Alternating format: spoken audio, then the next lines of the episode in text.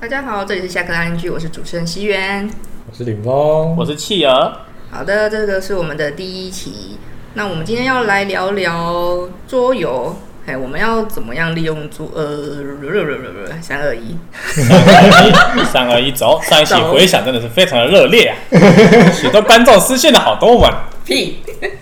非常的开心啊。好啦，这集我们要聊的是桌游可以做的事，就是我们会拿桌游来做各种的，除了玩之外，嘿的一些事情。其实还是晚啦，对啊，还是以玩还是以玩为主啦。那桌游拿来玩，拿玩在哪里玩，玩什么何时何地何人？啊？嗯那大家就讲述一下吧。那像现在我跟林峰就是在桌游店哎的员工，基本上就是一个身材工具啊，对我们来说，桌游就是你们的身材工 只具是我，们还没有在里面得到什么好处。对，生有限的财。对，深有限的菜，毕竟这是疫情的影响，对啊，这很可怕哎、就是就是大家做群聚啦，然后桌游就是一个群聚活动。而且像去年不是很严重，所以封城，呃也不算封城啊，升三级啊，就是限制娱限乐制业内用那个那个过程，对，限制营业。虽然今年没有了，但是我觉得跟那个时候差不差多。不多。因为大家都还是觉得，嗯，只要来这边染疫对啊，嗯大家还是会怕。危险。可是讲真的，现在的疫情普及率还算蛮高的。这个话题就有点敏 感，可是我会觉得，哎、疫情之下的桌游真的是另外一集。哦，好，那我们回来。 OK，那目前桌我们桌游店的现况就是一样嘛，就店内游玩贩呃贩售少量啊，非非常非常少量，然后租出租反而是蛮主要的一个一个一个一就像个，就有点像是我们是做店，所以我们有资源，我们提供的是资源的出借，还有教学活动，对对对对对，那让他们来体验游玩这样子。是嗯，目前桌游店的现况大概是这样子。这个关键其实就是看我们现在这个附近的需求量是多大。对啊，虽然有时候会到学校去，啊就其实再再怎么说，桌游还是竞争对手都还是三 C 产品跟电子游戏，是，或者是各自还是有各自他们的优缺点。嗯，可是我发现其实越到这几年，其实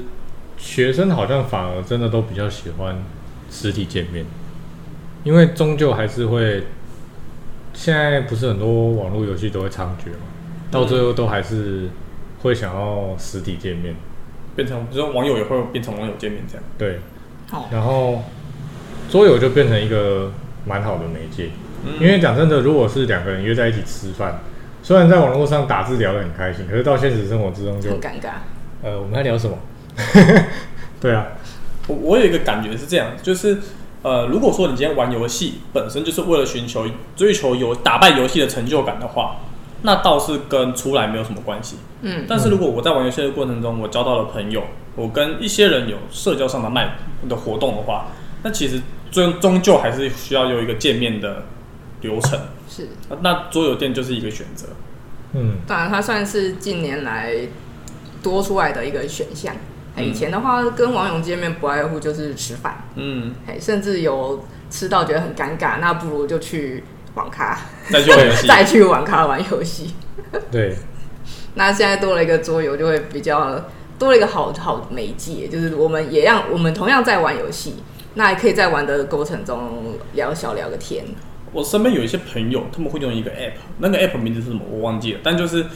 会有主揪，主揪会在那个 app 上去发布说，哎、我现在平我在我可能我在屏东市，然后我想要揪一个吃饭的局，在那里吃饭，然后同样有用这个 app 的人就可以选择要不要参加这个局，嗯，然后就可以就是完成这个聚会活动。你讲那个是一个一 together 吧？我我忘记是哪一个了，我们没有夜 配，我们就算知道了我也不会讲。好嘞，对，有一些 app 就是专门否这种社交活动，好我就给是钱，想要有出来跟一群人做一些事情，maybe 有人想不想一个人吃饭，不想一个人看电影，不想一个人唱歌那就其实就跟之前以前的人在 PTT。 ，PPT 在上面 PPT 揪是一样的。 差不多概念。 PPT 是上课用的，对，只是因为现在这种软体就会用的人当然是会用，那有一些人就会觉得说啊，这个就你是想约我出来色色，嗯嗯，嗯嗯，对，然后我这种就是想突然找我，嗯，卖东西啊什么的，对，就是还是会有那种一点点的恐惧心理在。是在上面桌游真的比较难揪到人，嗯，大部分都还是一些吃饭的局啊，或者是去运动的局，还比较有可能。可是我们现在现在培养了一些店内玩家，啊，没有吸引到人进来。因我们如果店内玩家培养到，就算一个人进来也可以玩，我觉得人不最，人不够多，我觉得很大的问题是因为其实蛮多桌游都是虽然是轻松欢乐派的，嗯，可是有些玩家到了最后，他就会比较不想玩那么轻松的游戏，胃口被养大。对，胃口被养大，所以就导致说会有像是我这边观察就很明显，嗯就是假设有一届有新人，嗯那新人进来一定是玩派对类游戏，嗯那过一阵子之后，他们发现那边玩的差不多了，嗯就会开始往策略类游戏走，嗯，直到一年过后，又有一批新人进来，那一定是比较欢乐的游戏，嗯可是之前的那些人已经不想再玩那些。对。对，儿歌唱完，已经开始唱流行歌，就不想再回去唱儿歌。对，就跟我们平常不会想唱儿歌 一样，对，但你刚学学唱歌，你还是会唱儿歌，也不是说那些欢乐的游戏幼稚，但是它就是比较规则简单，轻松。比较、嗯已经对那一个局需五分钟就玩完的东西，那个需求已经不一样了。什么三十秒，你数了，对啊，哦，所以聊回来，我们在讲说桌游的现，桌游在我们身边现在的现况，以桌游店来讲就是这样子嘛，嗯就是租借，然后教学服务，然后带玩家一起体验，培养一批又一批的新玩家，责任重大。一个新来新来的玩家有没有？你要没对，我们是第一线教学人员呢，你要为他的第一次负责。是教错了就会一路错下去。欸那教错了再也不会有这个客人了，对啊，啊，教导好就会有新的客人进来，不一定教的好，他们也不一定会再来。他会带新的人进来。对，对啊，嗯，啊这是一个部分。那像我跟李峰，我们有在带社团的，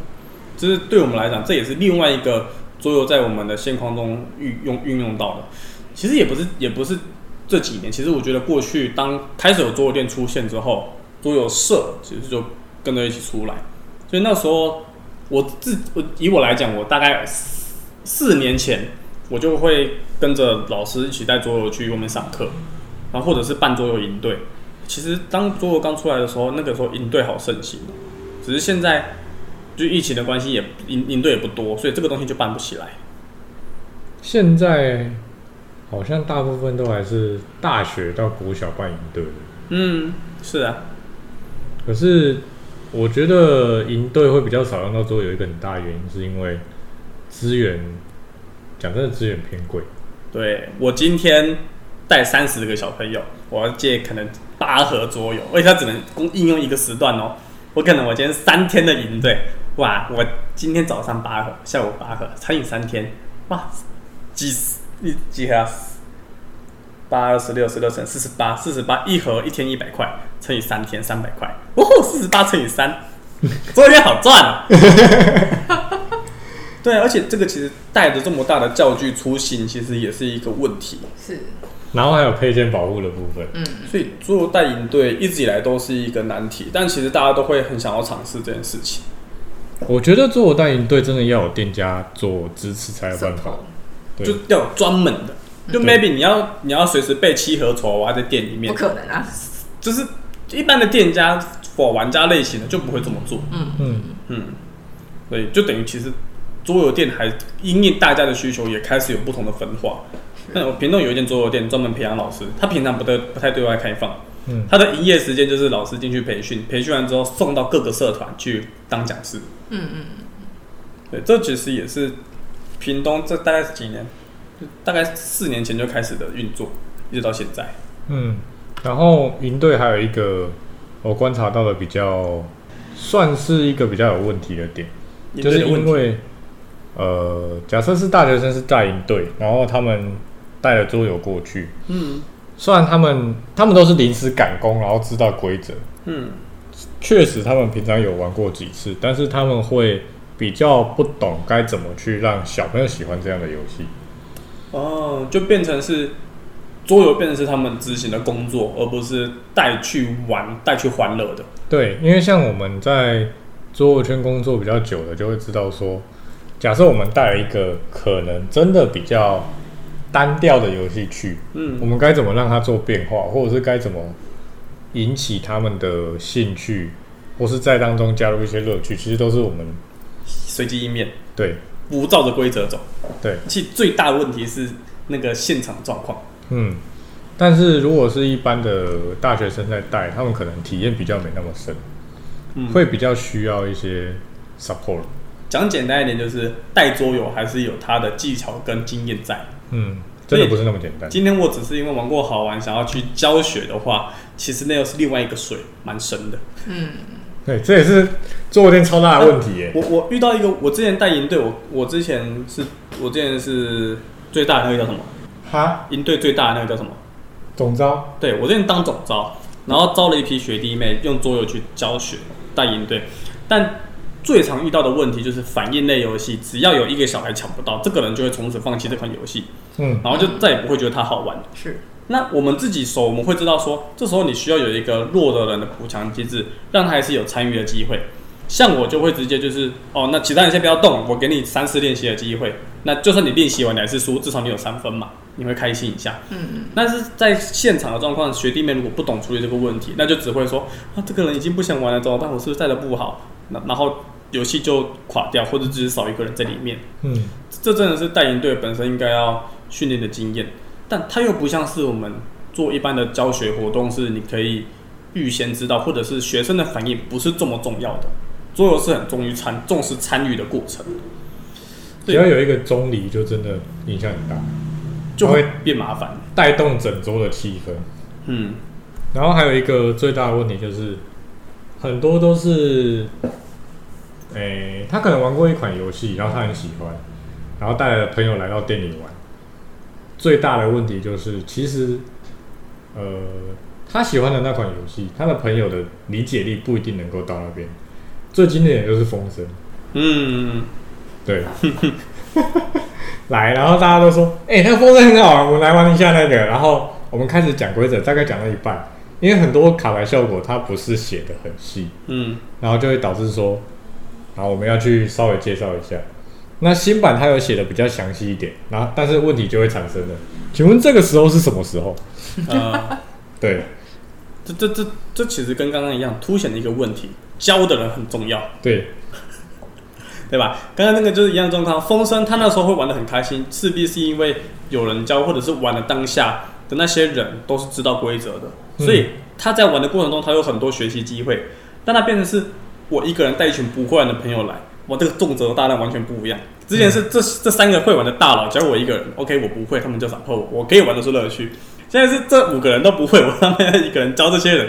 太硬了。嗯，那那些人就会因为这解释不够充分，不知道这个游戏在干嘛，然后就会完全很干。嗯嗯，尤其是完全没有玩过桌游的，对，对这第一次很重要，桌游店扛下了这个重责大任、所以所以也是因为这样子，我们才有办法做这个职位啊，因为我们知道怎么样把一个桌游在起最一开始就给你好的体验。嗯，真的，今天如果有个朋友要跟你说一款游戏，如果你发现他没有教过别人的话，建议你不要轻易尝试，他可能会毁了一款好游戏。 真的哎，如果你要，如果朋友推荐你一款游戏，请第一件事情你要先到桌游店去试试看看。对啊，你玩过了吗？你教过别人吗？哦，都没有哦，我研究一下再告诉你。让我看一下说明书，让我看个教学影片。对，真的，如果今天假设一个人，就假就以我自己的角色好了，某个人说，哎、学长，你要不要玩看这个游戏？或是你要不要玩？就是他介绍了我一款，我我其实还是会很在乎说，哦，你熟吗？不熟，那我自己看一下，我再来跟你玩。嗯， 除非是那种真的比较困难的策略类游戏啊，因嗯，为那个规则真的细到一个每次都会遇到不同的状况，对，然后没有一次玩对的这样。例如例如卡内 基，人家一次全部收回来。不啊怎么用不用怎这么么复杂的。我之前玩那个那个禁禁制之岛，啊嗯，嘿，我那时候忘记是不知道是我自己看的还是小钟教我玩的，嗯嘿，反正就是因为过一阵，就你你会了这款游戏之后，只要有客人点，你就一定要教嘛，嗯嘿，然后教了教的过程之中，然后。就是又会再看说明书什么、嗯哦，原来上次教错了，哦，原来上次又教错了，来不及喽。来不及了。 可是他们也玩的很开心，应该没有关系吧？对啊，我我觉得没有关系。讲到这个，其实一开始我还蛮喜欢当规则裁判的，嗯，可是后来我发现，好像真的就好玩就好，玩的开心比较重要。除非是刚刚提到那种比较困难的策略游戏。因为影响很大的。对，因为它设计成这样，就代表它有平衡过。嗯或许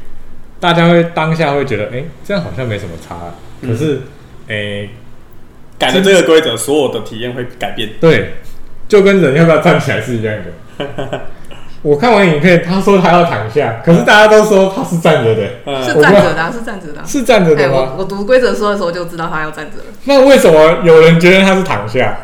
太硬了啦，他可能觉得这个游戏太无聊、太简单太了硬，了啦。哦他想要一直花钱的感觉。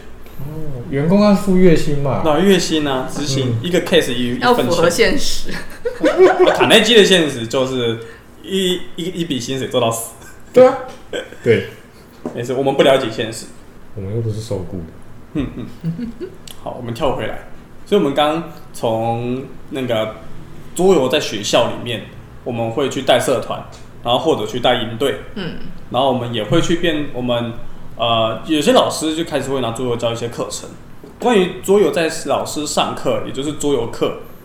就以融入教学，而不是而不是独立一个时间做来做桌游课、哦，而是老师在一个正式的课程里面，可能数学或者是历史，他今天要拿一款桌游来去代替他今天的教学内容时，这个是一个另外一个好大的话题，以后有机会我们再来聊。但是其实渐渐的开始，老师们会去参加一些，因为每个每老师每个礼拜都有研习，那不是每个礼拜，老师就是每过一阵子就会有教师研习要去参加。那其实现在有很多教师研习就会去做，就是很创新的教学方法，桌游就是其中一个。嗯，那如何把桌游以创新教学的部分放进课程里头？融入到课程。那是另外一个问题，而且也很常面对到外界的质疑的声音。嗯，那这个东西我们未来其实会给一个答案出来，以后再聊，以后再聊，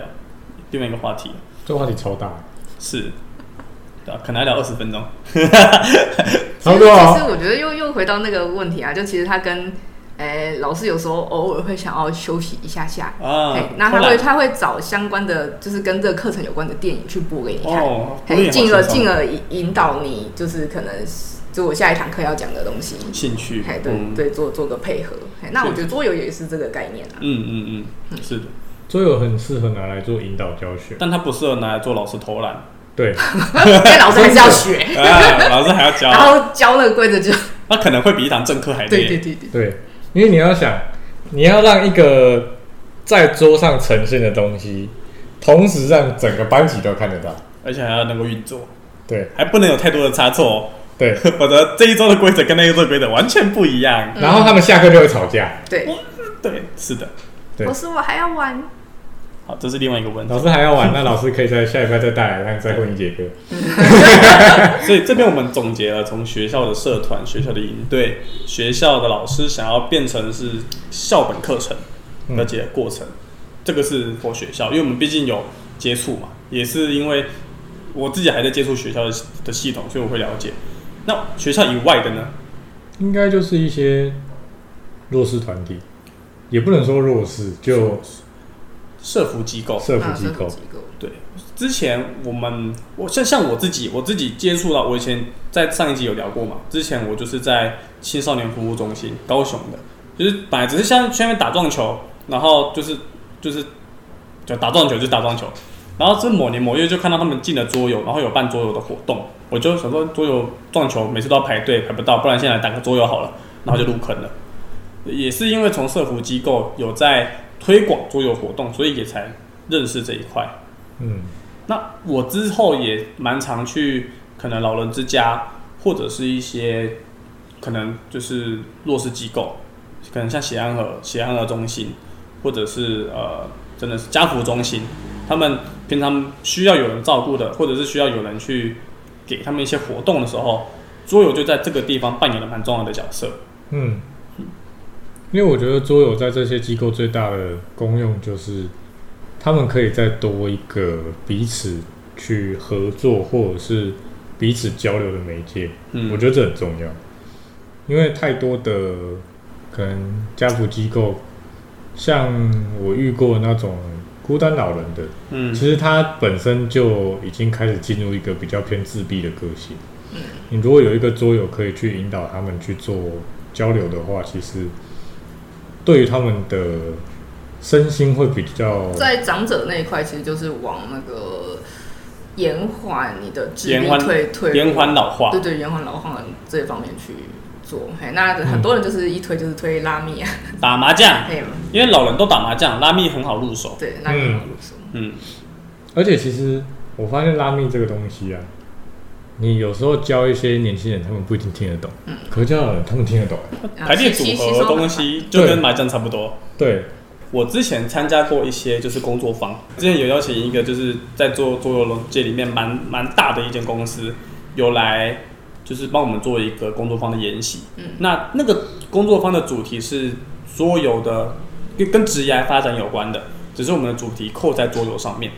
然后那个时候，那个那个公司的负责人就有跟我们说，他们有一个中心专门去外面跑活动，那他们有放好多好多他们的活动照片，九成都是老人，嗯就知道这个老人就是老人的团体对于桌游的这一个需要其实是很大的。他们有一间社区中心，就他们在社区中心里面有一间教室，然后那个社区其实老化的比例很高，那那个社区中心就是每个礼拜都会排桌游活动让他们来参加，那那个以以及他们我刚刚说他们的那个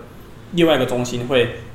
专门就是组织一个团队，然后专门去跑各个县市的老人机构去带他们玩桌游，也会带他们设计桌游，所以 设计桌游，设带他们设计简单的桌游，改编啦，应该是改编为主。哦那其实从这个地方我们可以发现，这个需求量，尤其是在老人这一块的需求量还是很大的。嗯，那或者是另外一个我们可能 FB 上常常看到的某一个老师，他很常尤尤其是现在扣到素养教育里面，其实桌游跟素养教育也是一个很好搭配起来的东西。呃，像有一个什么，那个有有个名词叫做什么？全球素养有几个指标？那其实每个指标你都会在桌游里面做主题的融入。嗯所以专门有一些老师就是去把这个，就有一些就是那个学校里面的现场的老师，他就把这个全球素养的几个指标分别做成主题，然后融合进桌游里面，让小朋友去根据这个主题设计游戏，然后只给他们简单的架构，让他们去试着跑跑看。那其实也是现在呃在不管是应用或者是教学也好，很常做的事情。嗯，所以回归到我们刚刚前面讲的，走出学校之外，桌游其实还是能够进行很多的课程教学，或者是体验活动。体验活动就是专门 for 可能家福中心或者是老人机构，蛮常需要这样子的一个陪伴功能。就虽然它是社交，但我会比觉得它更像是陪伴，就是带着桌游去陪伴，就是他们需要的部分。那再来，其次走进教学的话，就是可能偏向设计，偏向就是我有一些主题的需求，从设计的角度去把这个桌游做出来。像我们也不可能 always 都在老人之家里面服务，但是里面的社工或者是里面的组织，老人们就可以自己组织一个就是游戏中心，然后自己去创造想要的东西。嗯，这是我我自己体验到的另外一个状况。嗯，对，走出学校外，目前我想到的是这一些内容。剩下好像都没什么可以应用的地方。有， 政府来来来，继续讲，就是其实政府跟但不是会跟社福机构比较类似吗？嗯，我我觉得是这样，就是其实我们县政不管不管是那个区域的政府还是中央政府，很常推行计划。那嗯、呃假设我们今天讲的不是学校的计划，而是可能一些法案的推动，或者是一些像之前有一个一样的个某一一样是我刚刚前面讲的某公司哦，他们之前接到了一个嗯什么青年就业的推广计划，根据这个青年就业推广计划，这个公司去，这个公司是他们子计划里面某一个被邀请去帮忙的人，他们提供了一款，就是他们在接到这个计划之后，他们就是组织好多人一起设计出了一款就是青年职业发展的桌游。对，那款桌游在我们常常接触到的桌游当中，我觉得它算是还不错的，因为我们常常可能会想到就是 CV 啊呀、或者是一些可能什么迈向幸福什么幸福人生，啊嗯，就是有它一叫个幸福人生，哦，这个游戏叫幸福人生。可是说实在话啦，幸福人生 CV 总归还是从国外来的，是它的文化跟它里面的情境都不是我们比较偏欧美的，对我们没有办法这么的深刻，买黄卡就对了。不够才不就是一样 就是不一样， 不一样。 CV 就是买黄卡就赢了，好，没有，我以哦为你在讲 黄牌。OK，就是简单来讲，就是我们常常知道的这些职业桌游都是国外的，它不够在地化。嗯嗯，所以其实当我们今天因为政府的计划，然后从从自己的角度去设计出本土的职业桌游，那它整个对于我们想要表达的内容其实会更清楚。嗯，对，所以其实有时候政府推广一些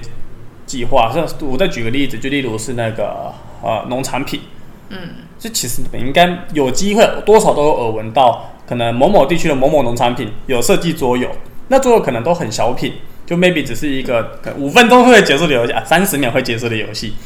但它就是通过这个几分钟至三十秒的过程，去让你知道说，哦，这个农产品大概是怎么来的，会经过哪些季节，它可能几个幼苗期啊，几个的施肥等等的过程，就是会透过桌游去让你体验那个过程。回到我们对桌游基本的认识，社交活动之外，它做作用是一个体验的过程。所以，当政府今天有一些计划想要让某个东西被推广，然后推广一个很好的做法，其实就是体验，所以就可以再转到桌游里面去。这也是我觉得现况里面已经完成的很多的经验这样子。嗯，嗯，那它就其实就比较偏向设计桌游方面的，就对比较不是桌游的应用了。 哦哦哦，是。关于桌游可以做的事情，呃，前面前面其实谈到，前面谈谈到的，我觉得是实际发生的状况。但是我们如果从目的来看，因为刚刚前面讲的是执行嘛，但我觉得就是桌游可以做的事的这个主题，其实应该谈的是目的，就比较不是刚刚就是、哦我在哪个地方执行了什么事情，而是目的性的差别。那其实其实跟前面讲的东西也是有重复，就包含就是我今天有政策需要推广，那我的目的就是可以用桌游来去完成。嗯，我今天希望透过体验的过程来去让我的学生对于某一个学习内容有有一个知觉，那也可以用桌游来去让他先体验这个过程。就 maybe 你想让他体验是台湾大空袭啊，欢迎来玩台湾大空袭这款桌游。它叫台台台北北大大空空袭，对不起，我没有玩过。 我也没有玩。啊，最好来来三二一走啊，来，就就像今天在学校里面，你想要让他们在学习内容里面有一些体验。那嗯，举个例，你今天想要让小朋友体验什么叫做台北大空袭，几个事件几个人，maybe 你不会知道那么清楚，但是玩过一款桌游，你可以了解那个过程跟那个气氛。到时候你再把文本的内容打进去，那教学的体验就会提升很多。这也是桌游能够达到的一个目的。嗯，而且我觉得台北大空袭那一款，我个人觉得玩完之后超级有感、欸、是那个就是紧迫对，然后你非不得已得牺牲一些人的时候，哦，哎、那个当下是真的有点现它实是属于生存生生存存类的游戏。，对。啊。当你真的没有办法保住所有人的时候，必要的牺牲，当下你真的会有那种你感会觉。先抛弃谁？对，嗯，一一个你会会去反思说，现实如果真的这样的话，会怎么样？嗯，或许这个体验真的把它放在呃文本里面的时候，你才会知道为什么这个人会做出这个决策。嗯就 maybe 今天就说哦，这个人之后为什么会想要做这个决定？在考试里面，你只会知道说哦，因为这个决策牵涉到某个事件，但是你不会对于为什么这么的透彻。玩过之后，这个体验感会让你想要探究这个原因。嗯，嗯，好，所以这个是学校的部分。那我们其实一直以来我们谈的东西就是桌游，它起到的是一个社交活动的功能，那甚至是我们在弱势团里面所需要的陪伴的功能。嗯，这也是我觉得在桌游，不管是家福或者是就是一些比较老年机构，它会需要的，它会需要的属性。嗯，嗯，所以再来其实就是呃，就讲了几个啦，推广是一个，对吧？推广不管是政策的推广，或者是教学内容的推广，嗯，再来就是学习体验，推广是一个，体验是一个，社交，社交还有陪伴，嗯，这些是桌游可以做到的事情。还有什么赚钱？你执行上面那三样东西，你就可以赚钱了。确实啦，不过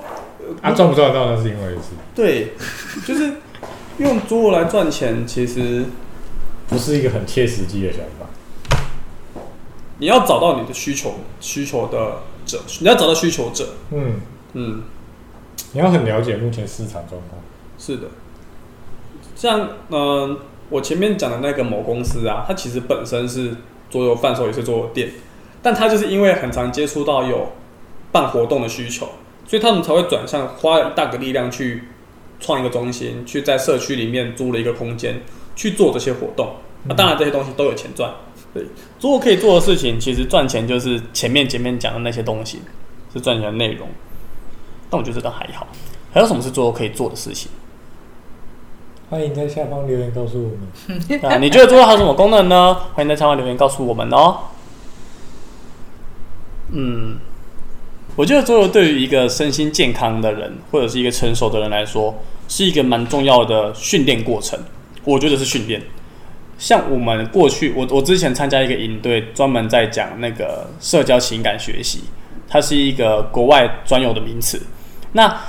我们很常遇到就是各种，你会觉得我们不能讲，我们不能讲急歪，对吧？我们会很常在遇到在游戏中遇到这种让你感觉不舒服的玩家。嗯嗯嗯，那这些不不舒服的玩家，其实你说他们在玩桌游的过程中，他们会不会觉得自己这个点让人不舒服？其实会， 但是他们就是我我就想赢了、还是怎么样？嗯，啊，桌游的功能多了一个出来，你想要知道你今天男朋友女朋友是不是一个好相处的人，玩个桌游就知道。牌品验证人品嘛，对不对？是真的哎，牌品验证人品啊，十分有说服力的一句话。啊，这段我们往前拉哈。对，最后还有一件事情可以做，就是欠 验证你的男，你身边的伴侣是不是一个适合走长久的人。如果这个人就是哦，那一半就很投降，然后重新再玩一次的话，那你还就想放弃。这种放心，那那那你可能要考虑一下。哎、不是安德鲁，他不能算是一个人，我不承认。 我只是练习哦，有能练习。你今天自己打开来玩到一半，哦，走错了，啊，昂度也不了了，怎么办？重来一次嘛，没有关系吧？此游戏没有任何一个真人受到伤害。因为那是单人游戏对啊，的情况下，如果是多人游戏的情况下，你那真那真的蛮机车的。嗯你我要赢了，你他妈跟我说你要重来，哼，嗯，其实哼说到哪哦，所以你就我觉得从桌游的玩的过程中去认识一个人是一个很好的方法。那也是一个训练你 EQ 吗？对，就你是的你的情绪管理的一个方式对。 嗯，所以那所以我我们再拉回来，我们我刚刚更前面谈的话题就是桌游能够去让一个人的身心发展得到健全，这个前提是有一个教学者在处理一群必须被教学的人的情况下，如果我们今天都是平等的地位的话，当然我们可以选择不要再跟他玩，但我们不太可能从指教的过程中去改善改正这个人的人品。除非你跟他是有办法用沟通的方式对对，就是交流的，否则你今天也不太可能对一个跟你玩桌游的人去说你这个人怎么那么糟，或是怎么样，你顶多在心里干掉。嗯，所以桌游在一个人的人品上的培养，我觉得还是有功能的。像一群小朋友在玩，他们的好胜心很强，他们很容易就是输了就挫败，还是怎么样。其实通常以小朋友的年纪来讲，挫败感就是出现在考试。或者是呃兄弟姐妹的比较之中，嗯，会觉得说哦，我就是差，我就是对谁不好，或者是我就是赢不过别人，甚至就是哦，我一定要赢，我一定要怎么样怎么样。但这个通常这个的学习经验太过于真实了。游戏的好处就是假的身份，假的假的，就是你游戏玩完了，你还是什么样都没有改变，这是一个好处。所以你可以在这个可以重来的机制里面去调整你的心理。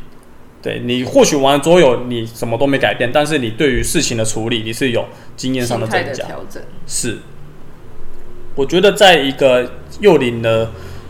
心灵里面，桌游反而这个点是起到最大的作用。嗯比起各种素养的培养啊，其实都还有机会处理。但是我觉得一旦过了某一个年纪之后，你要靠桌游来去矫正一个人的心，你要靠你要靠外在来去矫正一个人的心灵，可能冲击力要够大，不然就很难。嗯，但是在小时候的时候，可以做这样子的培养。对，从桌游我觉得很适合做这件事情。因为光是一些低年龄的游戏，它很多大部分都是叠叠乐，嗯不然就是竞速游戏，嗯，其实都是在考验小朋友他们在紧张或者是挫败的情况之下，他们有没有办法稳住自己的情绪去做更多的事情。直觉来讲，我觉得其实就是培养耐心，嗯，嗯然后就是去培养那个胜负的看待胜负的心态，你赢了会怎么样？你的输了会怎么样？然后最重要的就是遵守规则。嗯，遵守规则，最最最是，最难达到。这件事情真的很 重要。其实我觉得对，就以幼儿儿童游戏来讲，它就是把这三个东西结合在一起。小朋友在过程中的欢乐，其实都是从这三个的遵守去获得的。嗯，嗯嗯，因为只要有一个被打破了，基本上那一桌的人会进入一个低气压状态。啊，就是这个没玩起来超级没耐心的小朋友，就会让游戏他变可得能很甚至摔东西呀、对然后我不玩 了。对胜负心很重，就会这样。像昨天上课就有一个小朋友，因为他一直输，他就不玩了，嗯然后就有小朋友来告状。嗯，这个时候其实就需要，就是其实这我觉得发生这个问题很好，因为你就有机会可以去矫正它。嗯，对，但是如果今天发现这个问题没有人处理，那其实桌游还是不会让任何事情改变。嗯，因为像我昨天上课的那个小朋友，他是一个很有好奇心，就是每次我要上桌之前，他都一直问我说今天要上什么，今天要上什么，嗯然后我都会照实的回答他，然后他都听不懂。嗯对，因为他没玩过，他也不知道那款桌这个名字嗯他是在玩什么，他也不知道。好，然后带他们玩完之后，大概他们那一桌的人还会继续玩，但是他大概玩了一两场，他就会觉得腻了。啊，对，为什么？应该说他的耐性其实，因为他一开始很有很强的好奇心，嗯可是因为他知道这个东西在干嘛，嗯所以他就失去那个兴趣了。那他就会开始问我说有没有其他的，有没有其他的？对，嗯，蛮有趣的话题。我一般会觉得，不管是小朋友还是我自己，我觉得玩桌游，我就是想要追求那个胜利感，嗯追求那个成就感，不一定是第一名，有可能是赢过谁。嗯，就例如阿雅的目标就是想赢过我， 对，他还是赢了你一分。没有关系。然后就是其实游戏的目标会让小朋友想要有耐心的参加完这一场游戏。嗯但是你刚刚说的那个小朋友，感觉就是哦，他已经满足了他的好奇心，所以他对于玩桌游的需求只是在嗯了解一些东西而已。我觉得会有两种面向，因为第一个就是他可能好奇心已经满足，嗯，第二个是因为他赢不了，哦，所以他就会觉得他这想款游要戏玩会想玩的赢的游戏。对，可是因为他的状况本来就比较特殊，就他理解力会偏慢，哦，然后他的反应力也偏慢，就什么东西都平均值偏低一点点。哦，那他以后就会变成这个游戏我会赢，好游戏不赢烂游戏，他会变成这种玩家。现在很多人都这样啊， 我会赢的游戏才是好游嗯戏，我不会赢的游戏都是垃圾。对。可是其实讲真的，很多人接触桌游前期都有这种想法。是。哎有其没有实小朋友的合作游戏啊？小朋友的合作游戏有，超级犀牛，才不是，它不是合那作，啊是好哦竞不好争？游戏。那个虽然叫我可以什么把它玩成合作游戏，哪一款啊？我忘记主菜的那个吗？不是哎、，但是我想补充、哎哎，就是其实我觉得，刚刚前面讲赢了就是好游戏，输了就是烂游戏，我我其实赞同这个点呢、因为我玩游戏就是想获得乐趣啊，那我不赢、我就觉得它不是靠游戏，其实蛮合理的啊、应该说游戏体验，哦、游戏体验影响了你对游戏的评价。是、嗯 对，我觉得有些人会很客观的去判断这款游戏跟其他游戏的比较，平衡做的好不好，美术让你开不开心，就是我、啊，对， 这种那个比较是老玩家才有办法做的。对客观的真的是评价老会这样人家。但是有时候你还是不得不否认，就是啊，我特别会赢的游戏，我就会比较喜欢它。对，但它是个好游戏还是坏游戏，就还是就会你会比较客观的去评断它。可是我比较看会嗯，我刚好是相反哎、嘿，因为如果我会一直赢的游戏，我会 觉得那它没什么挑战性的、确实，我是觉得是不是一款好游戏，我会在于说你会不会推荐朋友来玩这款游戏。哦，哦，嘿，我自己的判断是这样子，像是我就很爱推翻人在跳舞啊，因为它嗯是一个 party 很很轻松，然后又有一点尔虞我诈感觉的嗯，轻松小品。嗯那如果不会推的话，比如说就那种规则要讲他妈超久 的，风声，那个前提是他们有玩过，哎、嗯那我就会愿意带。哎、嗯就即使他们已经忘记规则，那至少玩过，那我觉得还 OK。是哦，我反而是我我只要一款游戏玩完，我都会想要推荐给朋友，欸 除非那个游戏真的很烂，因为太烂了，所以要推荐你玩， 就是来体验看什么叫烂游戏这样。不能只有我受害。那我们来玩四个好游戏，想体验三十秒你就输了的感觉吗？哦，那款我不会 推。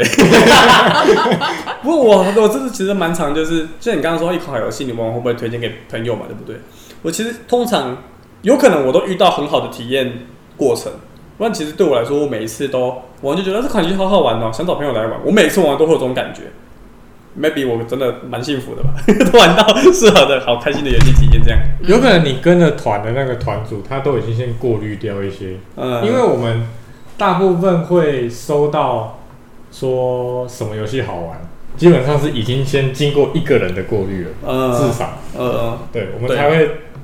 他觉得好玩，我们才会去玩，对，否则你自己主动去探索游戏，你其实还是容易很容易踩到雷。而且很花钱。呃，对你被推荐的同时，你已经得到了一个避雷的过程。对，嗯嗯嗯，虽然有些人的壁垒不太可信，对但是我们就不要提是谁了。 对，但至少都会先经过一个人的过过滤。哎、我觉得艾雅真的很会过滤游戏嗯，请他来讲一集好了。对啊，要一定要 啊。嗯对，请他来讲一集好那了。其实算是主撑四， 嗯，只是它不能常出现而已。 对。对哎呀，你怎么挑游戏的？分享一下。 嗯，对 啊，虽然你有时候跳下去的时候，我蛮问号的，什么太空不行啊，他对太空游戏太没有抵 抗力了。 他真的带了一个高边疆来，我们在那边研究队研究了三个小时、哎，是哦，还没玩完哎呢、他上次带《星际探险》是他带的吗？《星际探险》队。其实探险队是一开始我跟他讲说不错的，哦，对啊，他费也特吧，最早是费特拿来的。对，他也带了玩玩，我就觉得好好玩，我就买了一我一开始觉得它不错，因为那个时候我在听介绍就知道它有桥牌。嗯因为我是一个不太不太喜欢玩桥牌的人，嗯，嘿但是《星际探险》队我觉得还蛮喜欢的。赞。嗯应该说它只是把它只是刚好跟桥牌机制一样对而已，对对对对对它其实不是桥牌，嗯，对，它只对，就是他吃蹲的方式是一样的，对吃这种方式规则都一样，然后多了一个那个黑黑牌。嗯，好玩。对，因为像之前小钟也是在推那个神经秒算，我就觉得哦哦哦，我只知道怎么玩就好了，我没有想要继续玩它。神经妙算比桥牌更难，确你实还要有可能推断你要你可以吃几吨呢？确实还是有很多玩玩的，你不会想要推荐给朋友的游戏。对，例如巴西帝国，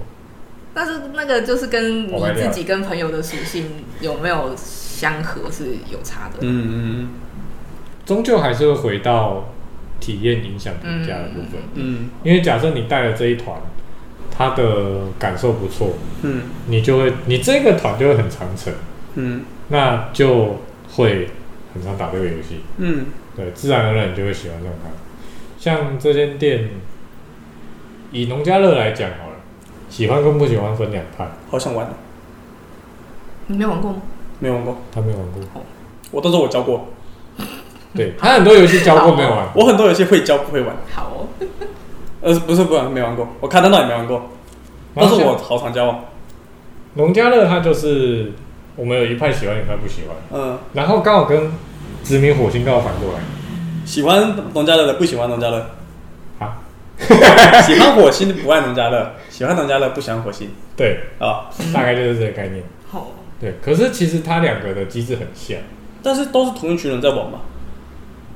对，那就不是玩家的体验问题了，是游戏给他们的体验问题。他们会有交流的时候啊，哦，对，然后就是会有刚好这样错开的情况。嗯可是其实它两个都在强调你的能力建构的部分，嗯，嗯其实两个还蛮相像，但是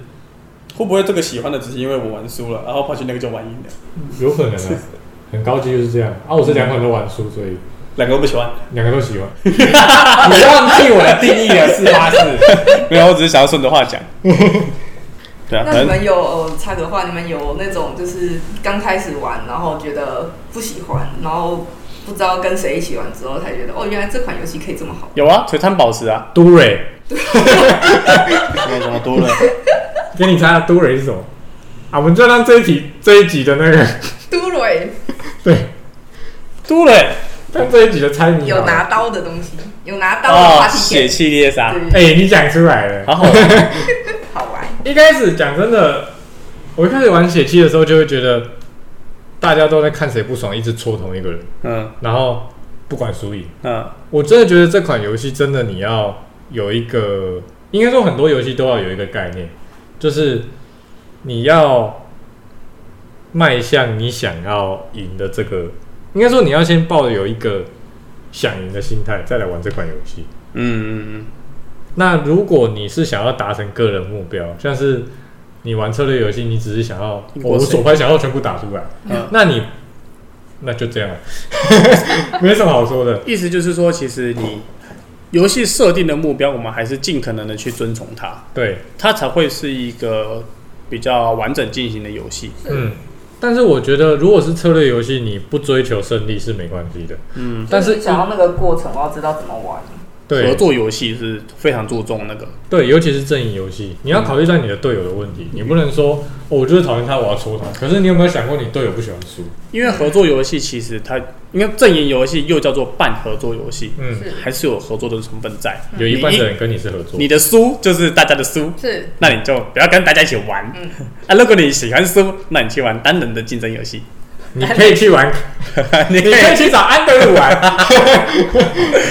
你可以混进去二十张随机卡。对啊。这边我又想到一个东西，但是我想说你先讲，我现在忘了。对，你刚刚